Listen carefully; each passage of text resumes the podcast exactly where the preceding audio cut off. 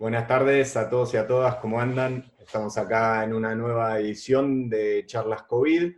En este caso vamos a hacer una charla bastante distinta a lo que venimos teniendo, que quizás veníamos con debates más eh, académicos y sobre todo analizando el impacto de, la pandemia en la educación.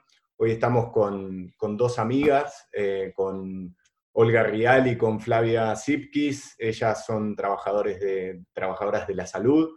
Eh, Olga está acá en Barcelona, ella es enfermera, desde el primer día está ahí en, la trinchera y me parece que tiene un, montón de cuestiones para, para, para ilustrarnos, para iluminarnos y contarnos sobre cómo se está viviendo esta, esta situación global.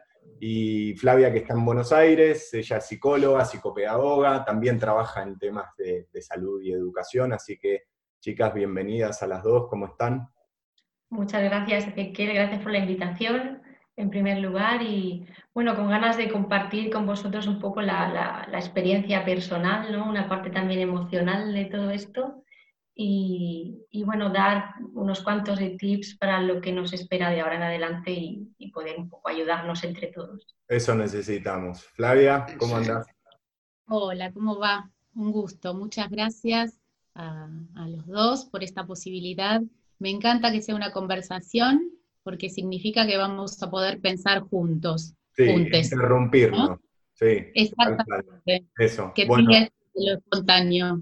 También estamos acá con, mi amigo Pablo Rivera, por supuesto, como siempre. Eh, y queríamos arrancar, bueno, un poco eh, preguntándoles eh, sus, sus, vivencias en estos días. es distinto a la pregunta que solemos hacer siempre porque la gran mayoría de los participantes y las participantes estaban netamente confinadas y quizás no, no, es el caso particular tuyo, Olga. Si querés, arrancamos por, por vos, un poco preguntándote cómo, cómo viviste esto ya sesenta y pico de días, ¿no? Yo ya perdí la cuenta, pero ¿cómo venís con eso?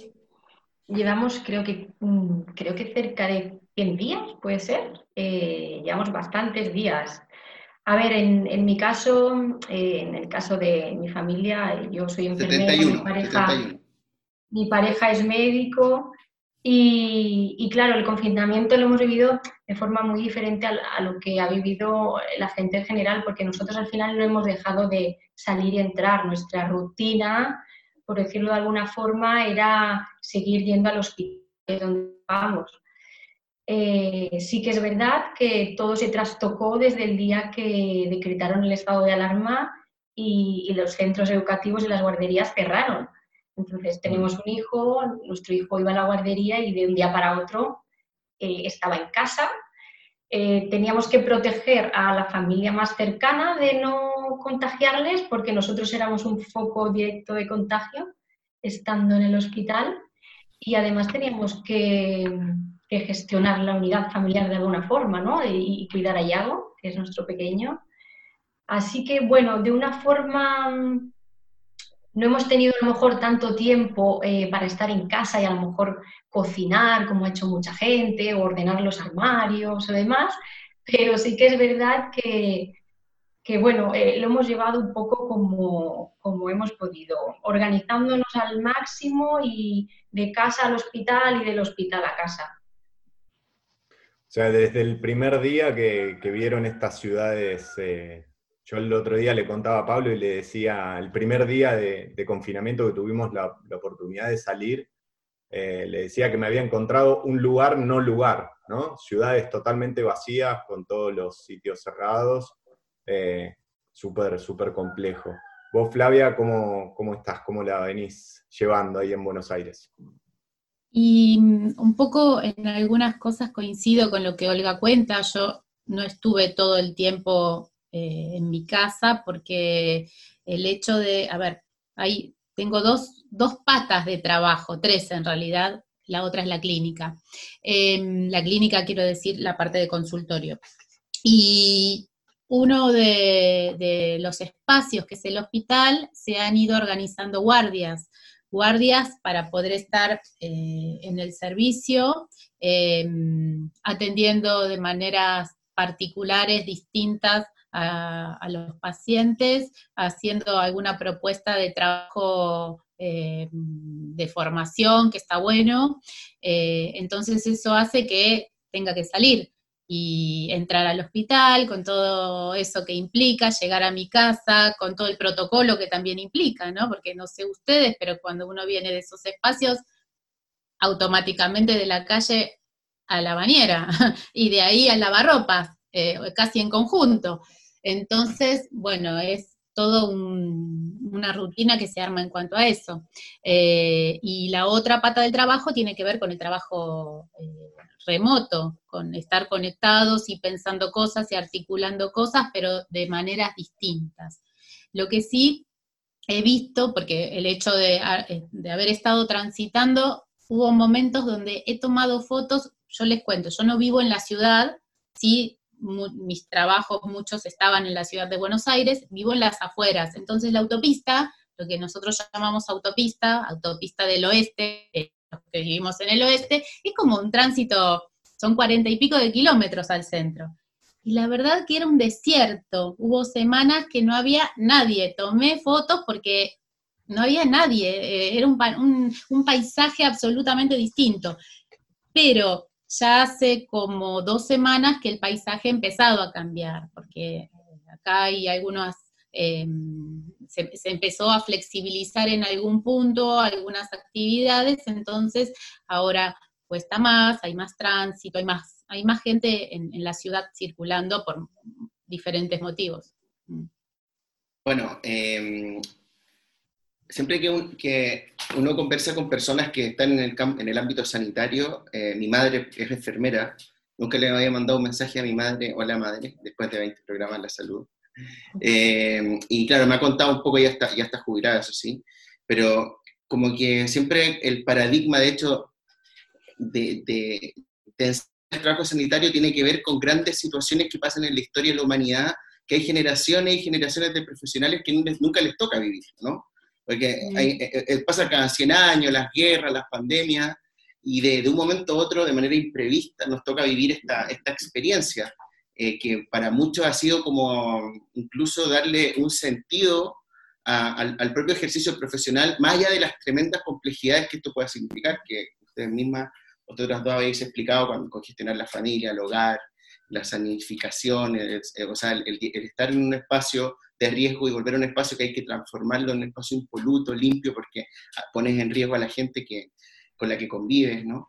Entonces yo, antes de entrar como a la parte más, más de, de la opinión, no sé si técnica, pero de, de, las propias dinámicas que, que, que, nuestra propia cotidianeidad implica el COVID y donde vosotras podéis darnos mucho, muchas respuestas, me gustaría eh, que, me, que reflexionaran un poco en torno a eso, ¿no? ¿Qué, qué, ha significado para ti como enfermera y para ti como, como psicóloga, pero situada en un campo, eh, en un campo, en un hospital, en un centro de, atención, vivir una de estas situaciones que pasa cada 100 años como ha sido el, el COVID, ¿no? Y esta pandemia. ¿Y cómo ha significado para ti y respecto también a las propias relaciones laborales que, que tenías, a, cómo te has relacionado con la gente y, y, y todo? O sea, había gente suficiente, el hospital estaba preparado, eh, ha habido angustia, eh, se necesita más gente, no sé, reflexiona en general al respecto.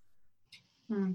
Bueno, en mi caso, em, yo estudié enfermería y mm, vivimos en, bueno, pues en el siglo XXI, eh, rodeados de tecnología, de avances, y nunca te imaginas que de un día para otro puedas estar en una situación tan similar como a una película, a veces como Pearl Harbor o una película de, la Segunda Guerra Mundial, porque de un día para otro eh, la situación era de tal emergencia, eh, ni los propios directivos de los hospitales sabían cómo había que hacer, cuál era la mejor forma.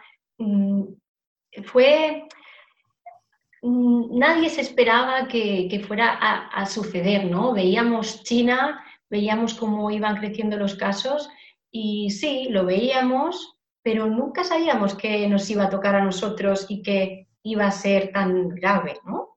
Y que de, poco a poco se iba a acercar a tu entorno, porque em, si, todos al final hemos tenido o amigos o familiares que han tenido alguna persona cercana infectada o, con muertes ¿no? alrededor.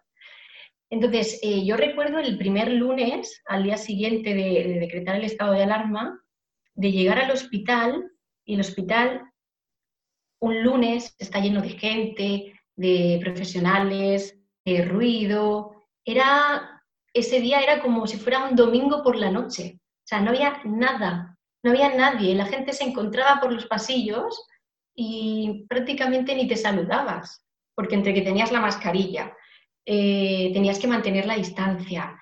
Mm, la gente lo vivía como con, miedo y mucha incertidumbre. Entonces, el, yo recuerdo ese silencio como súper extraño y, como con cierto miedo, porque la situación no dejaba de crecer y no tenía buena pinta, pero tampoco te pensabas que se fuera a ir, eh, que se fuera a grabar tanto.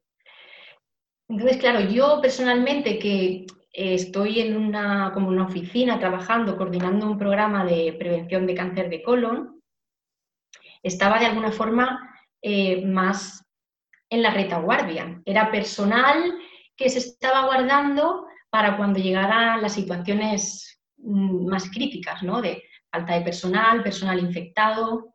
Y bueno, eh, me llamaron para ir en, el peor momento y ahí estuvimos, ¿no?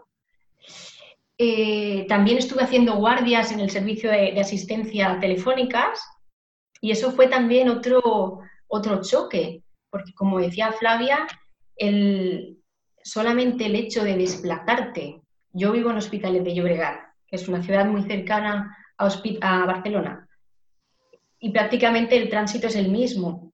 Desplazarme de mi casa al centro de emergencias, que está como a 15 minutos, y no encontrarme a nadie, pero a nadie, ni personas, ni coches. Y llegar allí y a ver qué se esperaba, porque cada día cambiaban los protocolos y cambiaban las directrices. Y en función de cómo ese día estuvieran los hospitales, se actuaba de una forma u otra. Entonces te enfrentabas a situaciones que jamás hubieras pensado, ¿no? Por ejemplo, yo llegué un día al servicio de emergencias y las directrices eran se deja de trasladar a todas las personas que son residentes de, residencias, eh, donde viven abuelos, gente que, que, bueno, que está allí porque igual sus cuidadores no se pueden responsabilizar. A lo mejor hay personas que su estado es un poquito más frágil pero igual hay personas que tienen una cierta calidad de vida. Solamente el criterio de vivir en una residencia ya era suficiente como para no trasladarlo a un hospital. Y no solamente eso, claro, eso era un choque. El choque era, vale, si no se traslada, esas personas están infectadas, se van a morir en una residencia. Y las personas cuidadoras, ¿qué? Porque esas personas tampoco no están capacitadas ni con material, ni, con un... no tienen recursos ni materiales ni, muchas veces de, conocimientos. Entonces, e, éramos nosotras a nivel telefónico que les decíamos cómo tenían que actuar y cómo tenían que cuidarles, sin fármacos, sin material de, ¿sabes? Sin EPIs, y era, yo lo recuerdo como muy chocante y siempre me acordaré, siempre lo recordaré, porque era actuar un poco sobre la marcha e intentar que saliera lo mejor posible, pero era heavy, Te repregunto, Olga, para ver si, lo comprendí bien. Eso fue los primeros días ante em, una situación en donde se preveía que iban a faltar camas eh, la decisión que se tomó fue eh, personas, eh, adultos mayores que están en residencias, ya no se trasladan a hospitales. Sí, bueno, eso fue alrededor del, 22-23 de marzo. Fue cuando el sistema sanitario... A los 10 días. Sí, em, colapsó, por decirle de alguna forma. las camas de UCI estaban llenas, de hecho se paralizó todo de tal forma que solamente, o sea, toda la atención sanitaria se centró en el COVID, toda, se paró todo, se paró todo lo programado, todas las intervenciones quirúrgicas.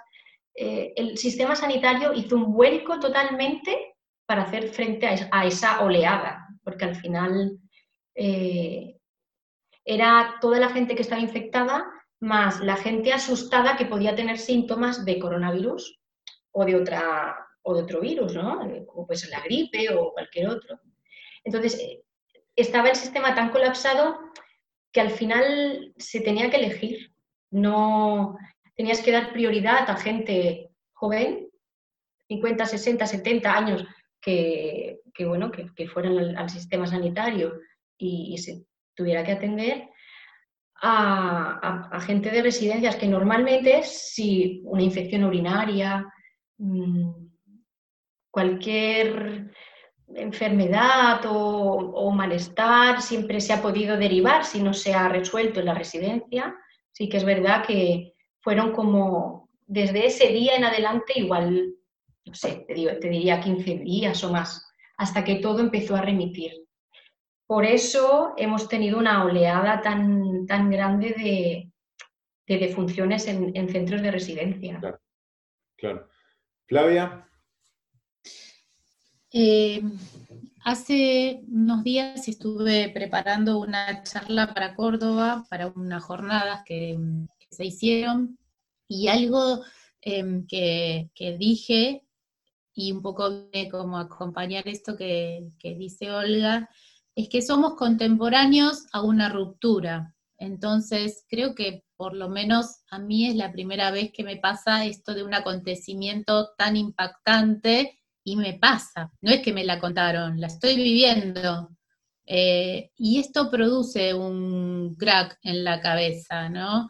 Em, un crack que implica que es una reacomodación de un montón de cosas, pero, mm, pero en el mientras tanto. Y ahí me parece que hay una cuestión que no es que uno está improvisando, ¿no? Uno está pensando sobre lo que está haciendo. Y cuando está pensando está como reconfigurando la manera de mirar, la manera de entender lo que sucede. Eh, digo esto porque esto atraviesa lo que hacemos. Un poco pensaba, escuchaba a vos contar estas postales de hospital y, digo, qué bárbaro, las distancias, se acortan las distancias, como esta situación de pandemia nos pone a todos, a todos y a todas en, situaciones eh, en algún punto de mucha cercanía, em, también, por supuesto, y creo que este es uno de los puntos también muy importantes sobre los cuales tenemos que pensar, son el tema de las desigualdades. Pero hay puntos que son como de mucha sintonía, yo te escuchaba, Olga, y pensaba, he, registrado fotos de situaciones, digo, pensar que yo entraba acá y había pies, pies, pies, pies, pies, y ahora no hay nadie, los bancos están vacíos, eh, no, no hay gente circulando, ¿no?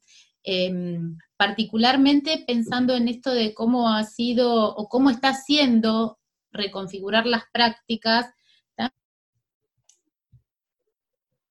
también es un tema menor, porque es cómo vamos haciendo para estar, digamos, de, otra forma, para estar presentes, ¿no? Que, de, otra, con, otra consistencia, cómo damos calidad, seguimos eh, sosteniendo los lazos de otras formas.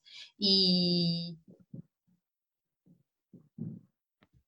en lo que se refiere a acción, eh, bueno, empezamos a buscar nosotras las apoyaturas de todos los em, medios con los que disponemos, hacemos uso de, la tecnología, de, estar en contacto. No siempre funciona, no siempre funciona, porque ahí es donde aparecen en evidencia la variedad de recursos con los que se cuentan, la disponibilidad que hay, las posibilidades de acceso y todo eso.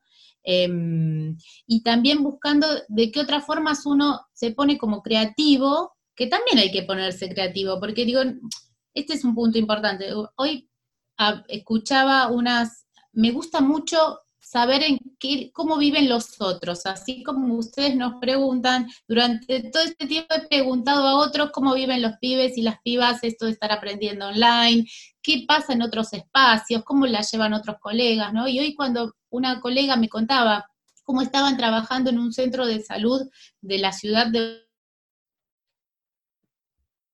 Buenos Aires, que tenía, cómo veía, particularmente en una de las villas de la ciudad de Buenos Aires, em, yo pensaba, me quedé pensando esto, ¿no? Digo, me, quedé pensando en que lo, quizás en algunos lugares lo más central es la supervivencia, eh, el cuidado de la salud, la vida, ¿no? Eh, pero mm, en muchos lugares tiene que ver con la supervivencia y hay mucha preocupación por eso. Entonces, bueno, eso también reorganiza las formas en las que uno llega al otro, qué es lo que el otro está necesitando, qué es lo que le puedo transmitir.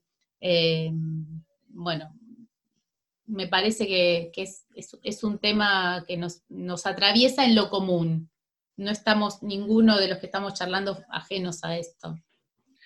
Em, en, bueno, gracias por la respuesta. La verdad es que es difícil empatizar. Cada uno, como dice Aventura de Sousa, tiene, los sufrimientos son, no son estandarizados. Cada uno se construye su historia y sufre, pero evidentemente em, hemos, no solo con este aplauso a los sanitarios que se ha hecho en todas partes del mundo, sino quienes tenemos gente cercana que apreciamos que ha vivido esto, sabemos que ha sido duro y, y la felicitamos. Eso es lo primero también de, de reconocer. Pero también les quiero preguntar sobre, no la desencalada, pero cuando pensemos que en España hubo casi 30.000 muertos, Flavio, o sea, ha sido una locura, una catástrofe lo que ha pasado acá, ¿no? Eh, Argentina tiene una situación que al parecer hubo una prevención prudente, tienen evidentemente una cantidad significativa de muertos, pero son 300 muertos que no, es una tragedia igual, pero al parecer las cosas se han controlado, ¿no? Como en otros territorios. Acá, han habido 30.000. Entonces, mi pregunta va en torno a estas dos experiencias respecto al relativo éxito de la prudencia argentina de haber tomado eh, con anticipación la cautela de tomar medidas estrictas que puedan, a tener impactos económicos, pero evitando una tragedia como esta, versus España que no pudo controlar lo que venía, pese a que se tomaron muchas decisiones significativas, como la cancelación del Mobile World Conference, y que fue como el primer gran hito ¿no? que, que, empieza a desvelar que esto venía fuerte. Una vez que esto explota, y con todo lo que hemos sufrido, y con todo lo que hemos vivido, sobre todo vosotras, ¿no? vosotras mismas, cuando empieza un poco esta fase ya de desescalada, ¿no? y empieza a salir gente a la calle, vosotras ya no veis las casas, eh, quiero llegar a ese punto, no ven, no ven las calles vacías ni los hospitales, y de repente alguna persona con cierta falta de prudencia o la prudencia que vosotros quisierais. ¿Qué os viene a la cabeza? ¿Qué os siente? Y aquí las quiero conectar un poco con, lo que, con, lo, con el desafío que tenemos ahora, ¿no? De cómo vamos a relacionar en la ciudad. Eh, eh, cómo me puedo relacionar con mis amigos, que quiero abrazarlos, con mi familia, con, con, toda la gente, ¿no? Después de lo que habéis vivido, después de lo que habéis prevenido en Argentina y después de lo que habéis vivido, tu, tu, tu periodo de guerra, ¿no? Como, como ha sido Olga. ¿Cómo, cómo, cómo, cuando observas la calle, la plaza que tiene al frente de tu casa, cuando vas acá, eh, ¿piensas que, que, aprendimos algo o, o, piensas que cambiaron algunas cosas o, piensas, o tienes temor de que, de que no, esto no haya sucedido? A las dos les pregunto. Eh, en primer lugar, creo que, que la, la, población en general ha hecho como un máster express de qué es un virus, cuáles son las medidas higiénicas de prevención, qué es una mascarilla, por qué hay que lavarse las manos. Desgraciadamente, eh, en España tenemos un, sistema sanitario muy bueno, una, educación excelente, pero nunca, o, creo que hay una carencia importante del transmitir estos valores a la gente en general. Todo el mundo va a vivir una enfermedad a lo largo de su vida, va a tener que cuidar de algún familiar, va a tener que tomar prevenciones para no contagiarse aquí o en cualquier parte del mundo, pero no tenemos conocimientos. Entonces, esto al final es un reflejo eh, en la calle, lo vemos en la calle. Claro, de un día para otro nos sobreviene un virus y tenemos que ponernos las pilas. Yo cuando me asomo a la ventana y veo no sé, a lo mejor eh, gente mayor con el carrito de la compra que va a comprar y que lleva la mascarilla más abajo, pero además lleva guantes. Claro, a mí se me ponen los pelos de punta porque veo que no está bien. Pero, por otro lado, tampoco le podemos pedir ahora a la gente que lo haga perfecto, porque es lo que os digo, o sea, en muy poco tiempo han tenido que aprender mucho, hemos bombardeado información y ahora pretendemos que todo el mundo lo haga bien. No. Yo, por ejemplo, estoy asombrada de lo bien que lo hacen los niños. Los niños desde el principio lo tienen súper claro y se adaptan en general bastante bien y con normalidad. Los adultos ya tenemos interiorizado una forma de vivir y una, una cultura X y es muy difícil ahora, de un día para otro, eh, eh, hacer entender a la gente que los guantes solamente sirven para proteger, pero que nos dan una falsa alarma de seguridad, o sea, una falsa seguridad, que la mascarilla X, la quirúrgica, eh, previene de que tú contagies, no de que te contagien. Son muchos conceptos que no son fáciles y que no podemos pretender que ahora todo el mundo los entienda perfectos. Además de que hemos de contar que en la sanidad Mm, la mayor parte de la población eh, confía en los sanitarios y hace caso de lo que se les dice, pero muchísimas veces hay muchísima gente que va al médico, el médico le indica un tratamiento y no lo sigue. Eso al final es un reflejo. Cuando salimos a la calle y hay, X persona, pues eh, sentado en un banco tomándose una cerveza y fuera de su horario, en España hay unos horarios para salir a la calle, Mm, pues te da, te, da, en cierta manera te enfadas, pero eh, es lo que hay, es lo que hay en, la gente, hay gente de todo tipo, gente muy cumplidora, que lo lleva a rajatabla, gente que tiene miedo y de tan prudente que es no sale a la calle, y gente que no se toma en serio esto.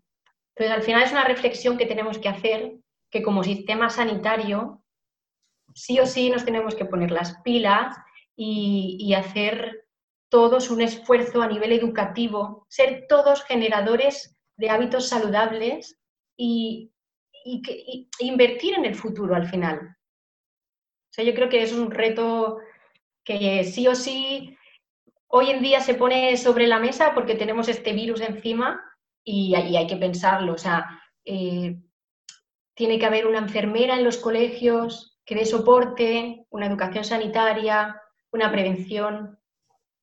Poco a poco, yo creo que poco a poco, pero nos queda mucho. Bueno, yo pensaba que Argentina no es la misma desde diciembre hasta ahora. No es un detalle porque tenemos em, una ideología, una manera de llevar adelante las políticas que han cambiado. Entonces, em, han cambiado para que la gente pueda estar mejor.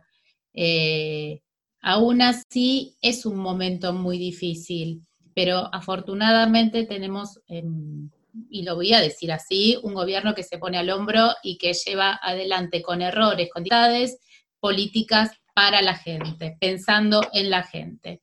Eh, eh,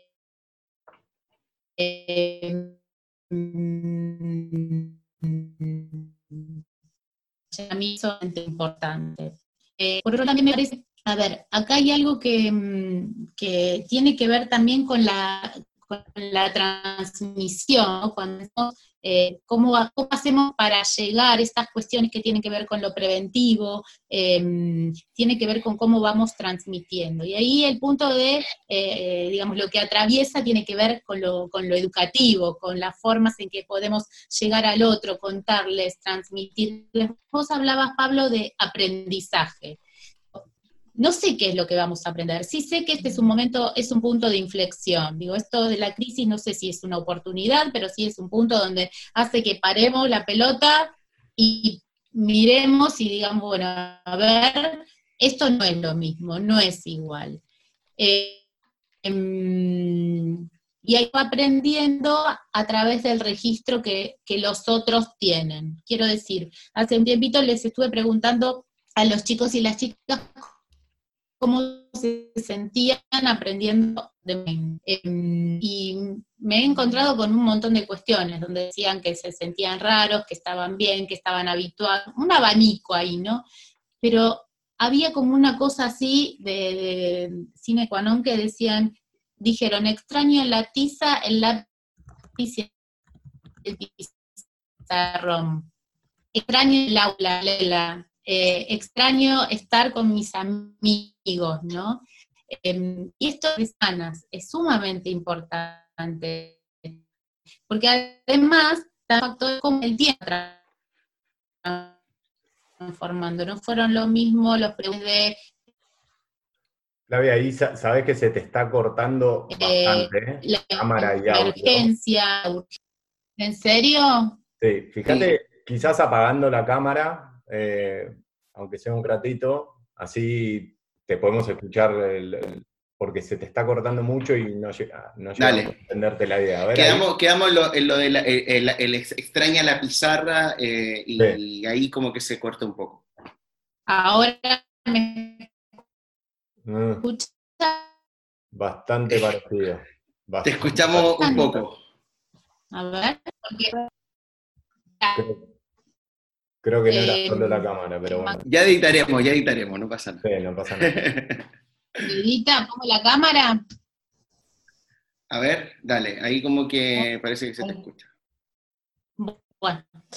Em, no, decía que, que, que, estaba en el centro de esto la presencia, ¿no? Digamos, estar este, con el otro. Me parece que ahí hay algo sumamente importante que es em, la presencia real y, física. Lo físico se pone como, como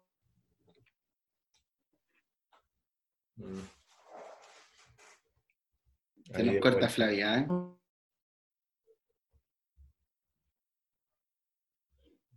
Como muy en juego en ah. esto. cómo hacemos?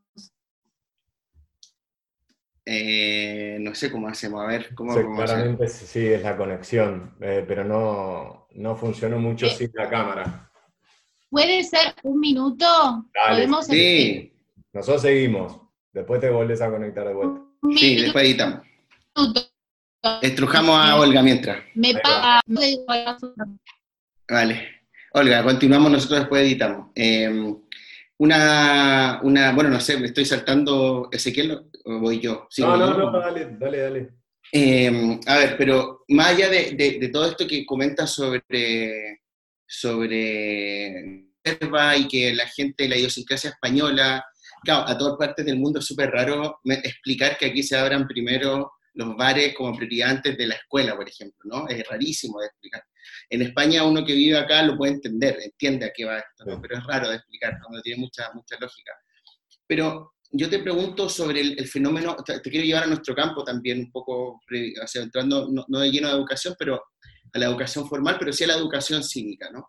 Eh, se supone que todas estas medidas son para que el, virus no vuelva a rebrotar y nuevamente suceda lo que, lo que, lo que ha sucedido. Difícil porque los hospitales se han equipado un poco más, quizás no van a ver la misma cantidad de muertes y tal, pero, pero evidentemente em, los, contagios se pueden propagar y puede ser complicado. Entonces mi, mi, pregunta es, tú como enfermera, tú que te conectas con la comunidad, ¿no? y tú que has vivido en este país por mucho tiempo, eh, ¿tienes la sensación de que vamos a ser capaces de, de tener esa higiene, esa prevención social para, para poder evitar que haya un nuevo resurgimiento de este, de este COVID?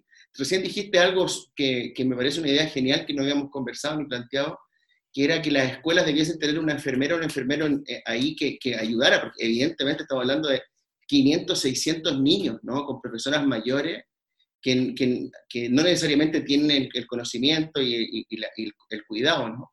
Pero bueno, te pregunto eso, ¿tú cómo, cómo nos ves como sociedad preparados para este, esta desencalada? yo creo que un rebrote, eh, estemos preparados o no, eh, lo habrá seguro. Mm, claro, eh, hemos de intentar que no sea tan bestia como ha sido ahora, que yo creo, creo que no lo será. Yo creo que la gente está siendo muy responsable en general y, se tomarán medidas y nos pondremos las pilas poco a poco.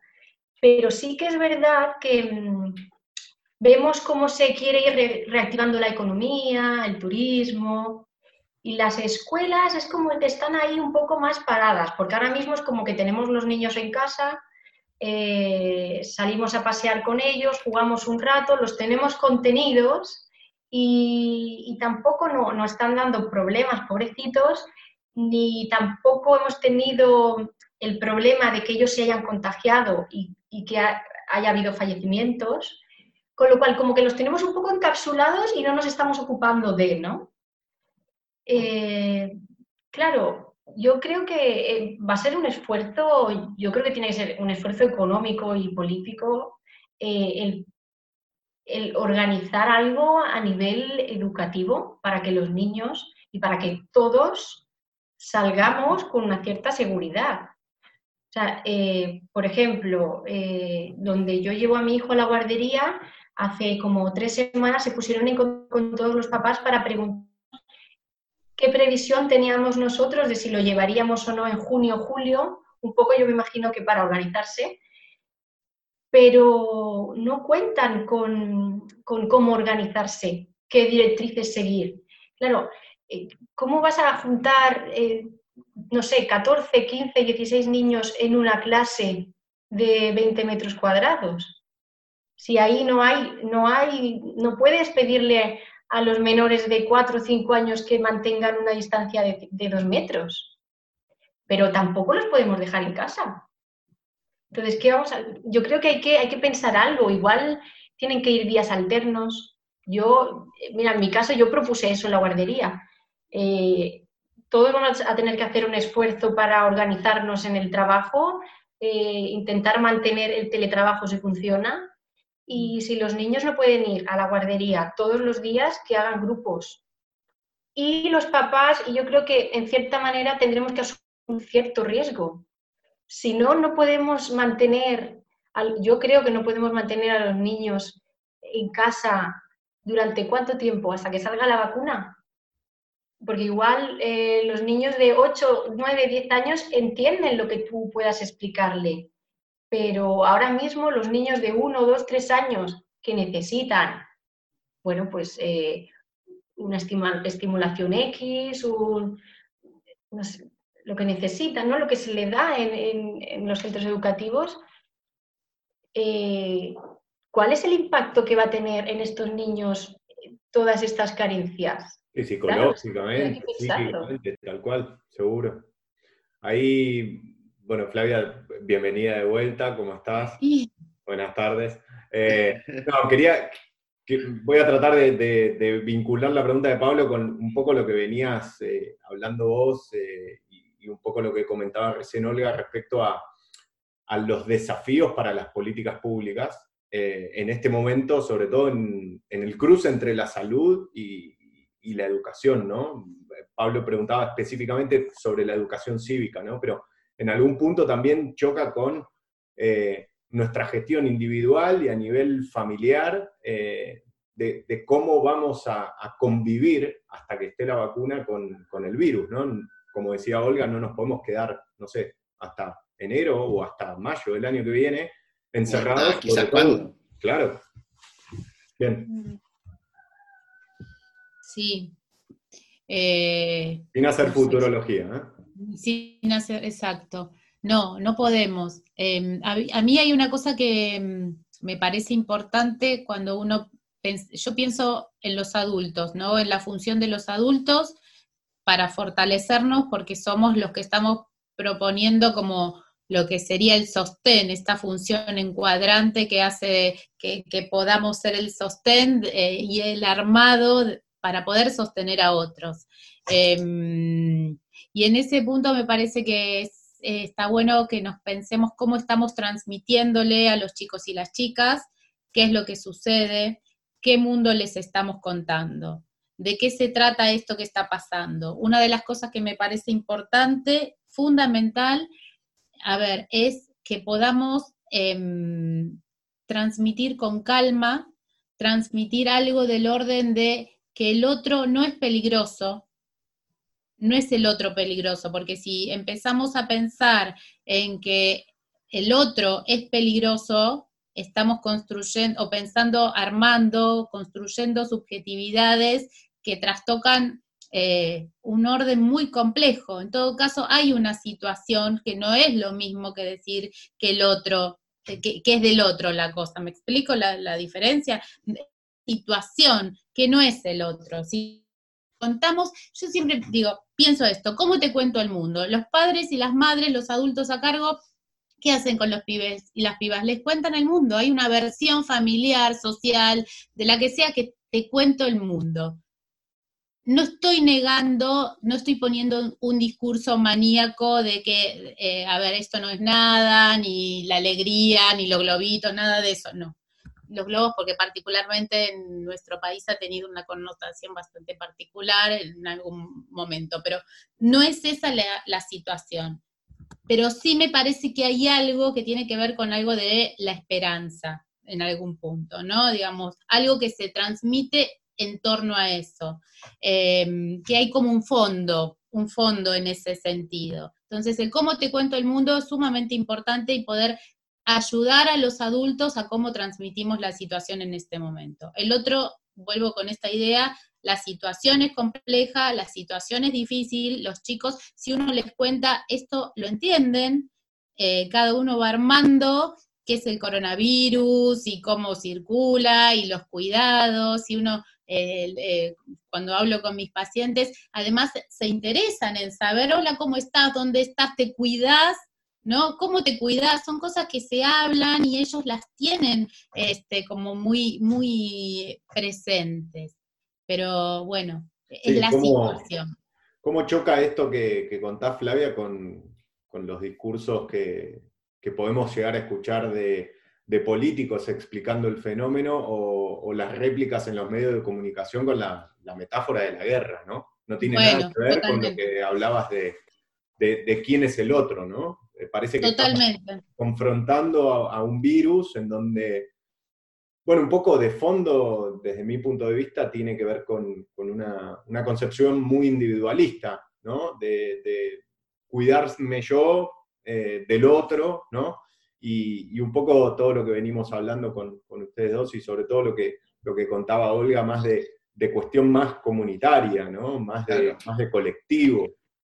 Sí, es curioso que los dos, los, Argentina y, Chile, más allá de, de, los tránsitos políticos que hay, de la oposición que hay, justo les pilla esta, esta pandemia con, con, gobiernos que apuestan por, como, como, decía Flavia, por el bienestar social. ¿no? Más allá de que, obviamente, como tú decías, y, Olga también lo sabrá, no se cometen errores, a pesar que aquí en España el tema es bien complicado porque está demasiado subdividido el poder, entonces al final las responsabilidades a veces son más locales, y, es difícil, ¿no? Pero se ocupa mucho el discurso político, el debate político, y está asqueroso. O sea, yo eh, me, doy el espacio aquí porque este espacio más, un poco más de confianza, pero está insufrible esto, ¿no? Porque el lenguaje de guerra se ocupa mucho con, eh, con intenciones electorales, ¿no? Que pese a que tenemos las elecciones súper lejos, se formó gobierno aquí hace cuatro días, entonces, eh, bueno, en fin, que, que todo, evidentemente hay 20.000 muertos, pero como, como dice Ezequiel y como dicen nosotras dos tenemos el desafío ya de, enseñar a nuestros niños, por ejemplo, eh, esta, esta, experiencia y la misma escuela tendrá que, hacerse, ¿no? ¿Cómo os imagináis que en la escuela podría abordarse el tema del coronavirus? ¿Cómo decirle? quizás en otra época, hace poco una, una entrevistado decían que en la época de las guerras, cuando se terminaba la guerra, en, los colegios no se hablaba de la guerra, nunca hubo guerra, se volvía a Mesopotamia, a las cruzadas y tal. Ahora, con tanta información, yo tengo un hijo de 5 años que tiene clarísimo lo que es el coronavirus. ¿no? anda buscando en las manos de la gente, dije que era verde, y si la gente tiene, le hace reflejo verde, piensa que tiene coronavirus, así que tratando de cambiarle el color. ¿Cómo podríamos ah, hacer esta, esta, esta educación, este tránsito para que nuestros hijos entiendan pero no solo para que no tengan el trauma, que como dice Flavia es súper importante, sino para que se construya generación nueva consciente del riesgo de caer de nuevo en algo así.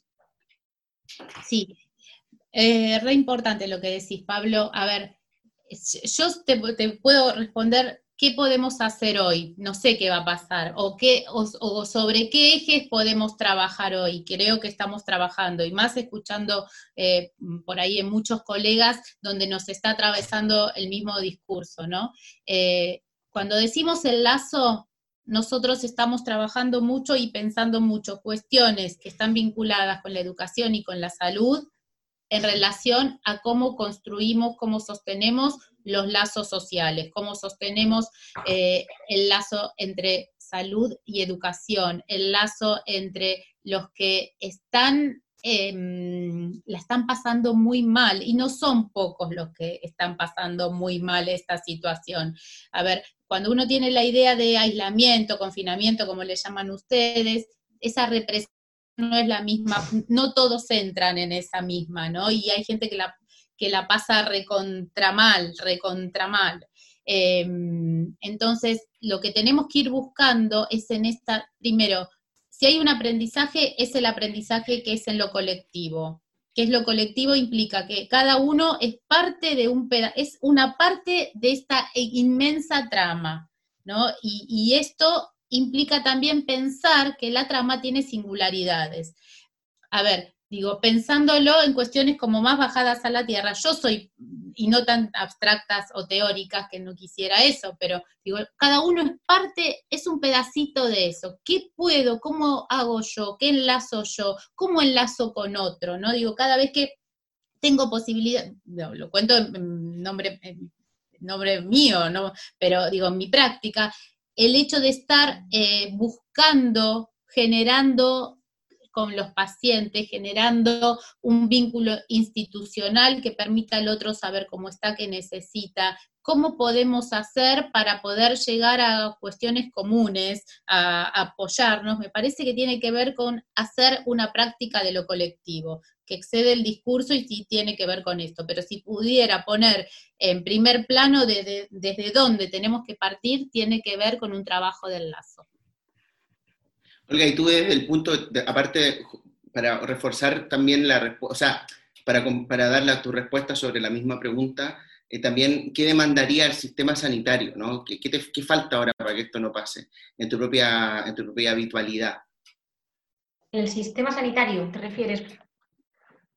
Sí, bueno, en el sistema sanitario, mm, ahora, por ejemplo, os digo que los pacientes van al hospital y, no, no, hay familiares. Desgraciadamente yo creo que esto se tendría que mantener. Eh, es, triste porque mm, los familiares son un punto de apoyo y de ayuda súper importante, tanto para ellos como para nosotros, pero el que sigan prohibidas, por ejemplo, las visitas y el acompañamiento sería esencial para, minimizar el, riesgo de contagio. Y, y después, eh, por ejemplo, quiero remarcar también eh, que se ha desarrollado una, una, mentalidad muy de voy a informarme y me meto en la página web tal, por ejemplo, la de CAT Salud, que es la de, la de Cataluña, tal. Yo creo que eh, esta responsabilidad tiene que, bueno, mantenerse de ahora en adelante y, se ha de promover que todos nos, informemos mediante, ya sea telefónicamente, mediante páginas web y evitar al máximo desplazarnos a centros o a hospitales si no es necesario. Yo creo que se ha de trabajar mucho en esto y todo lo que se ha conseguido en el, estado de alarma que se mantenga de ahora en adelante. Eh, todas aquellas urgencias que no son ¿no? Eh, pues gestionarlas de otro tipo. Yo creo que eso poco a poco va entrando en, la mentalidad de la gente y, se debe de mantener por lo menos hasta que haya una vacuna. Sí, por otro lado, informarse de fuentes oficiales, ¿no? Exacto. Lo que decías, Olga. Súper importante. Y, y, sobre todo, de ahora en adelante, si se vuelven a abrir los colegios y demás, tener claro que al final todos vamos a ser generadores de salud todos vamos a tener la responsabilidad de estar bien informados y Pablo decía ¿no? que en la guerra la información en el colegio era nula, aquí al revés. Yo creo que el, colegio, las escuelas, las universidades tienen que ser un poco el reflejo de lo que hay fuera. Si fuera nos bombardean cada día a nivel informativo, ¿no? en, la radio, los periódicos, en la televisión, eh, en los colegios tiene que ser igual, ¿de acuerdo? Pero con una formación veraz y tiene que haber siempre un líder que, todo esto lo, organice y lo gestione. Quiere de manos, mm, todas las medidas higiénicas súper a rajatabla y, bien, y bien interiorizado. Y claro, ¿Estás, ¿Estás optimista, Olga, de lo que viene o no? ¿Tú crees que vamos a volver a tener otro brote o crees que lo vamos a controlar? Va a haber otro brote seguro. Pero a este nivel de magnitud. No, yo creo que a este nivel imposible porque este brote nos cogió eh, haciendo vida en la calle, haciendo vida con, la familia, todos juntos en el hospital, merendando todos juntos. O sea, eh, se intentó parar de una forma muy profesional, porque doy fe que los epidemiólogos lo, vieron todo, pero hemos de ser conscientes que a nivel epidemiológico tampoco nunca se ha invertido tanto. Nunca el papel del epidemiólogo ha sido tan importante como ahora. Entonces, ahora cuando se necesitaban tampoco habían. Sí que intentaron los contactos de contactos, cercarlos, aislarlos, pero se fue, se fue. Entonces, yo creo que nos espera una realidad de eh, el contacto del infectado va a tener que estar en aislamiento 15 días y hemos de convivir con ello. O sea, el brote no será tan grande, seguramente, esperemos, pero hemos de pensar que nos enfrentamos a una realidad de, pues mi vecino ahora está aislado 15 días porque ha estado en contacto con tal. Vale, no pasa nada, va a estar aislado y si hay que echarle una mano se le echará, pero nos tenemos que hacer a la idea de esto. Qué difícil, qué difícil. Tocará que algún profesor se aísle, tocará que algún alumno se aísle, para evitar y cercar al máximo. Entonces, bueno, es un reto. Yo no creo que se vaya a disparar tanto como ahora, pero sí que es verdad que cuando llegue octubre, eh, la previsión es, bueno, por ejemplo, yo os cuento, los sanitarios en general se están cogiendo las vacaciones ya y en muchos hospitales no están dejando que se cojan vacaciones después de septiembre.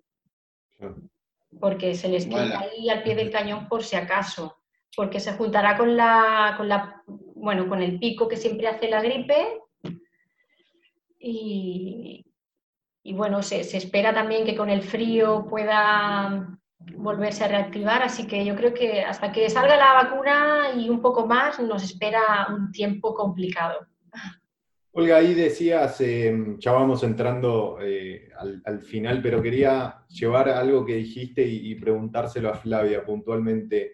Todos somos generadores de salud, me quedó eh, rondando esa idea, porque bueno, de, de, todas las charlas que tenemos con Pablo por fuera de charlas COVID y también en charlas COVID, eh, circula o ronda la idea de eh, todos estamos haciendo política, ¿no? Todos somos responsables eh, del, colectivo o todos podemos hacer nuestra parte en pos de, un bien común, ¿no?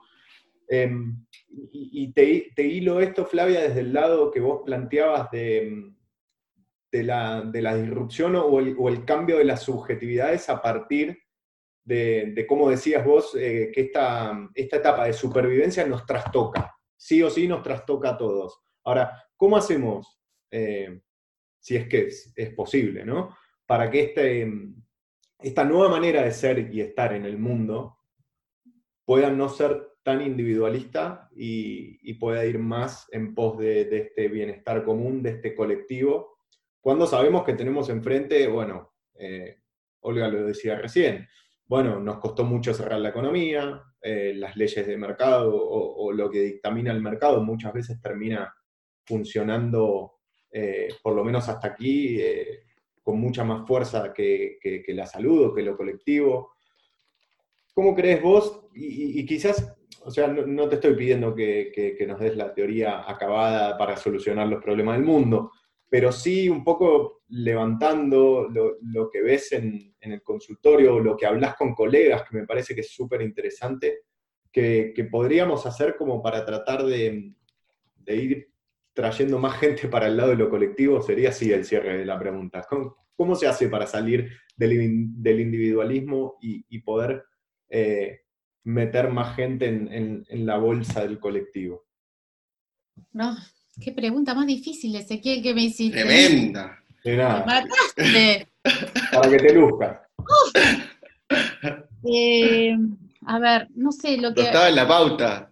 No, no, no, no. ensayemos, ensayemos. A ver, em, a mí hay algo que me. ¿Cómo se hace? Hay algo que me resuena que es cómo mirando la realidad. ¿No?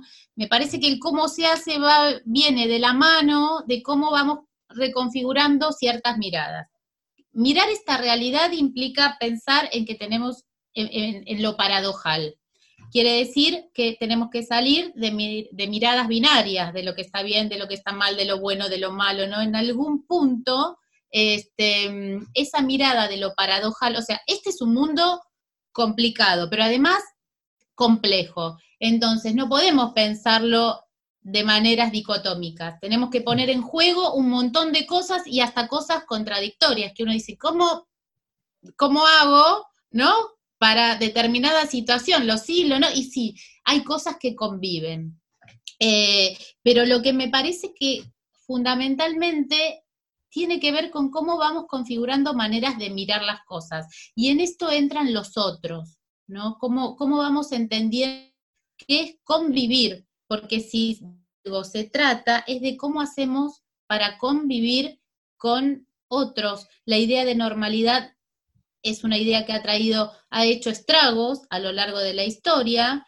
Eh, los normales dejan afuera a los anormales, eh, es una macana enorme. Entonces, ¿cómo hacemos para, para que sea algo de diálogo de las diferencias, ¿no? de, mm, de, de estos saberes y de otros y de otros que nos cuesta mucho en la práctica cotidiana. Entonces, si digo, si pienso coronavirus, ¿qué nos, qué nos trae? Y nos trae lo complejo, lo diverso, lo distinto eh, y los detalles de cada una de estas tramas, de estas singularidades. Si hay algo que visibiliza es que las burbujas se rompen y que si vivimos en burbujas tenemos que romperla, porque el otro vive acá, a la vuelta de mi casa, otra realidad, contexto. Entonces, tratar de pensar implica pensar en situación, que no es la mía y que, la, y que es del otro. Y eso me parece que tiene que ver con un aprendizaje, que no está quizás en cuestiones de contenidos, pero sí, si me preguntas qué aprendemos o qué tendríamos que estar aprendiendo, y bueno, creo que sería una de las cosas que tendríamos que estar este, aprendiendo.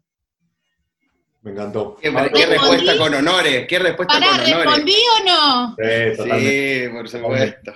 Te quería dar el puente para, que hables de complejidad y, salió perfecto. Buenísimo.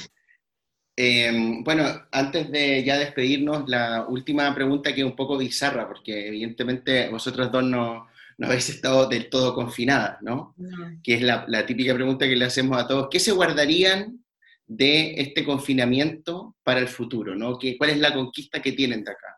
Pues yo les voy a hacer una, pregunta en, la línea de lo que fue vuestra experiencia, ¿no? ¿Qué, eh, ¿Qué fue lo más bonito, el mayor aprendizaje que tuvieron en estos dos, tres meses que empezó esto? ¿Qué cosa realmente, como, como decía todo al comienzo, les tocó les tocó el alma, el corazón y, bueno, nunca lo van a olvidar. ¿Y qué cosas nunca más quieren recordar de lo que pasó acá? Dentro de lo que se pueda contar, por supuesto. Le dejamos tiempo, le dejamos tiempo para que se lo piense. Las últimas dos preguntas fueron tremendas. Y puedo incluir una más, como qué cosa te está, qué cosa sentís que perdiste, que estás extrañando mucho. Desarrollala como quieras. Ah, bueno, eh, ahí extraño mucho el encuentro eh, con, el afecto corporal, ¿no? Este, que está como limitado ahí. Yo particularmente lo extraño, soy una persona afectuosa, me, em, me falta, me falta y hay algo que me falta, el avión. Y cuando pienso que esto tiene que ver con una cuestión mía, extraño, yo tenía programadas cosas tenía programadas eh, programado viaje para aquellos lados y no sé cuándo va a poder ser posible. Eso lo extraño. Pero si hay algo que me dejó em, una viñeta de una situación clínica, que si tengo dos minutos la cuento. Eh, Olga, tú la tenemos tres minutos. Sí, sí, sí. En el marco de un trabajo con una familia que vengo desarrollando, poco tiempo, al poco tiempo nos agarra esto y esta gente dejó de venir al hospital y empezamos a hacer un trabajo telefónico de orientación, ¿no? Este, y estos padres me cuentan, digamos, se hizo un trabajo de sostenimiento de, lo vincular. Em, digo telefónico porque a veces no hay plata para cargar, para tener datos y tener, hacer videos, ¿no? Digo, en esto de las diferentes realidades. Y mm, me han contado y venimos trabajando cómo poder ir armando otros espacios que en este momento la escuela no está haciendo como espacio físico, pero cómo ir armando otros espacios dentro de lo familiar que permita a alguien tener mayor autonomía, salidas. Entonces eh, me cuentan que han logrado armar un campamento en el fondo de su casa y que fue la primera vez que su hijito se pudo ir a dormir a otro lado que no sea en la habitación con ellos y que se ha transformado después en una casita del árbol donde se va a enojar. Entonces, la verdad que me, a mí me produjo mucha alegría esa intervención y ese trabajo y mm, bueno, nada, en eso seguimos, pero fue, fue muy importante, porque fue sostener de otra forma algo que en otro momento, eh, bueno, era raro. Sí, tal cual. Te toca, ¿eh? Te toca, parece. Sí. Fue fuerte. Olga. Eh, bueno, en mi caso, por ejemplo, algo que no me gustaría volver a vivir nunca, o por lo menos cuando esto pase, es, eh, bueno, os pongo en antecedentes, nosotros a nivel, en, el hospital, que es un hospital oncológico, mm, tratamos mucho la muerte muy de cerca, intentamos que siempre sean lo más, eh, bueno, que la situación de últimos días sea lo más llevadera, tanto para el, paciente como para la familia. Y, es algo que se trabaja mucho, se, trabaja con un equipo multidisciplinar y, los objetivos muchas veces están centrados en eso.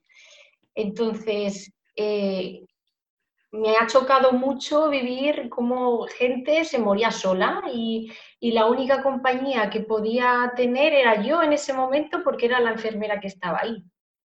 Entonces, eso ojalá no, no suceda. Pues, desgraciadamente, mientras estemos en esta situación, sucederá, pero ojalá no toque volver a vivirlo más porque eh, es algo con lo que trabajamos mucho y estamos como muy concienciados y es algo que tú sabes que se necesita y, ver esa situación es como muy eh, desagradable y con mucha impotencia de que no pueda ser diferente, ¿no? Luego, por otro lado, algo que he echado mucho de menos ha sido, como decía Flavia, el contacto, el estar cerca de mis amigos y que no se pierdan eh, el crecimiento de mi hijo, Yago. Ahora son tan chiquititos que empiezan a hacer cosas cada dos por tres, cada día te sorprenden y no ver a mis amigos desde prácticamente mm, el año pasado, ¿no? Eh, porque nos vimos la última vez en enero, es como, y los echo de menos y ojalá podamos vernos pronto, ya estamos intentando planificar algo cercano. Y de lo que me gustaría que se es, y que quedara y que hiciera mella un poco en la sociedad, es de la labor que hacen los sanitarios. Eh, de un día para otro se ven inmersos en una situación que nunca se habían esperado y sí o sí tienen que estar ahí al pie del cañón, pase lo que pase, y cuidando de los enfermos, más cuidando de la familia, ¿no? intentando que, todo salga adelante. Entonces, bueno, el, reconocimiento de la gente ha sido muy bonito y ojalá trascienda en el tiempo y, se dé visibilidad a lo que hacen, a lo que hacen todos y, las enfermeras. Oh. Bueno, Ezequiel, no sé si un, comentario para cerrar o ya. No.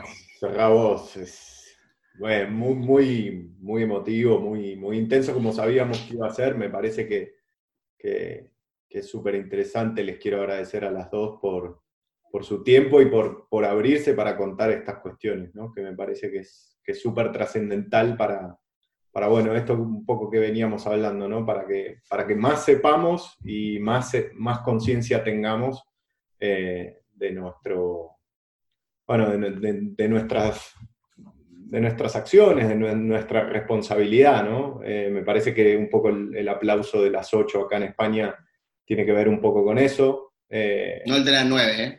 No, no, no. Yo lo vengo, igual acá en mi barrio lo vengo viendo que, como coincide con el horario de salida se está pagando un poco, eh, y entonces muchas de las cuestiones, Olga, que vos contabas, me tienen ahí como, como preocupado en el, sentido de, bueno, y si vuelve todo a la, a la, a la vieja normalidad, ¿quién quiere la, la vieja normalidad, no?